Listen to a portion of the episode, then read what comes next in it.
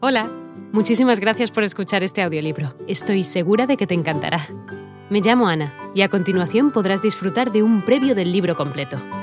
Si te gusta lo que escuchas podrás descargártelo completamente gratis desde mi web, www.escúchalo.online. Un abrazo. Conforme fue despuntando a la pubertad, su belleza e inteligencia entusiasmaron especialmente a sus padres que, de acuerdo a las usanzas de la época, esperaban casarla con un gran partido. Por ello, reforzaron su celo, los cuidados y la impartición de las materias a fin de hacerla una gran consorte y dama de sociedad. El manejo de la casa de la infanta y por ende de su ambiente inmediato en aquel momento estuvieron totalmente dominados por sus padres. La casa incluía personal religioso, confesor, sacristán, limosnero y capellanes.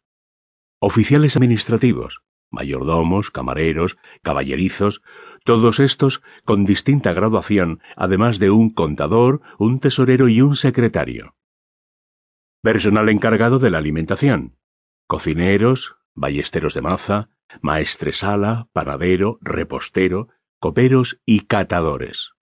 Personal preocupado de la salud y protección y personal de servicio, criadas y esclavas canarias, meticulosamente seleccionados por sus padres sin intervención de ella misma. Los progresos se vieron de inmediato. Juana se hizo alumna consumada en estudios religiosos, etiqueta de la corte, danza y música, así como habilidades ecuestres y dominaba todas las lenguas romances ibéricas, castellano, leonés, galaico-portugués y catalán, hablando además y con mucha soltura el francés y el latín. El tipo de educación impartida, las horas frente a los altares de la iglesia, la lectura frecuente de las sagradas escrituras, germinaron en el corazón de la joven Juana el deseo de entregarse a la oración y a la meditación, pensando seriamente en ingresar en algún convento para ser monja. Sin embargo, sus padres se negaron a complacer sus deseos religiosos toda vez que tenían para ella otros planes, importantes para sus planes de expansión y posicionamiento político. Boda con el heredero de los Habsburgo.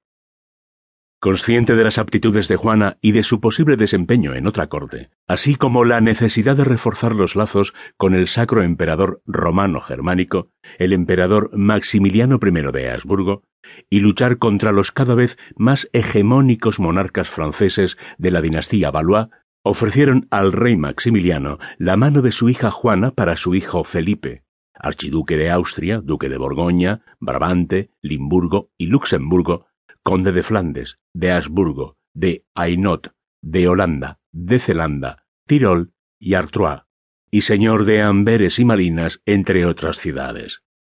A cambio de este enlace, los reyes católicos pedían la mano de la hija de Maximiliano, Margarita de Austria, como esposa para el príncipe Juan, el hijo varón de los reyes católicos.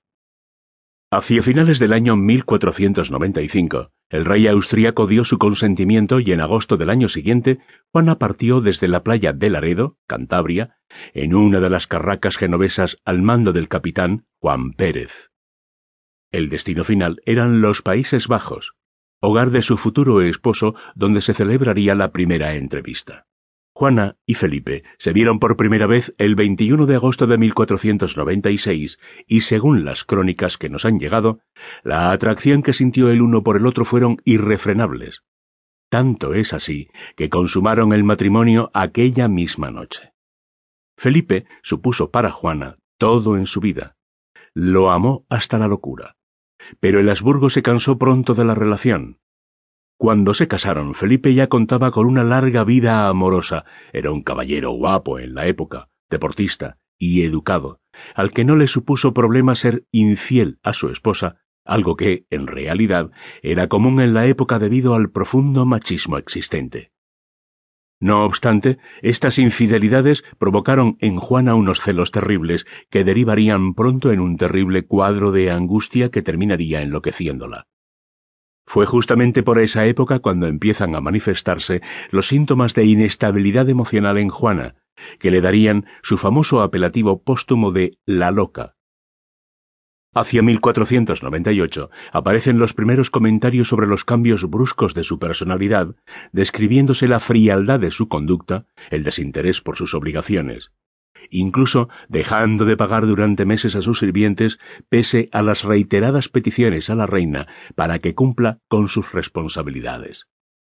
Gracias a su rudeza y cambios súbitos de humor, nacen las primeras voces sobre un problema serio en ella. Hola de nuevo. No está mal para ser solo una pequeña muestra, ¿verdad? Si te ha llamado la atención, recuerda que encontrarás este audiolibro completo y gratis en www.escúchalo.online.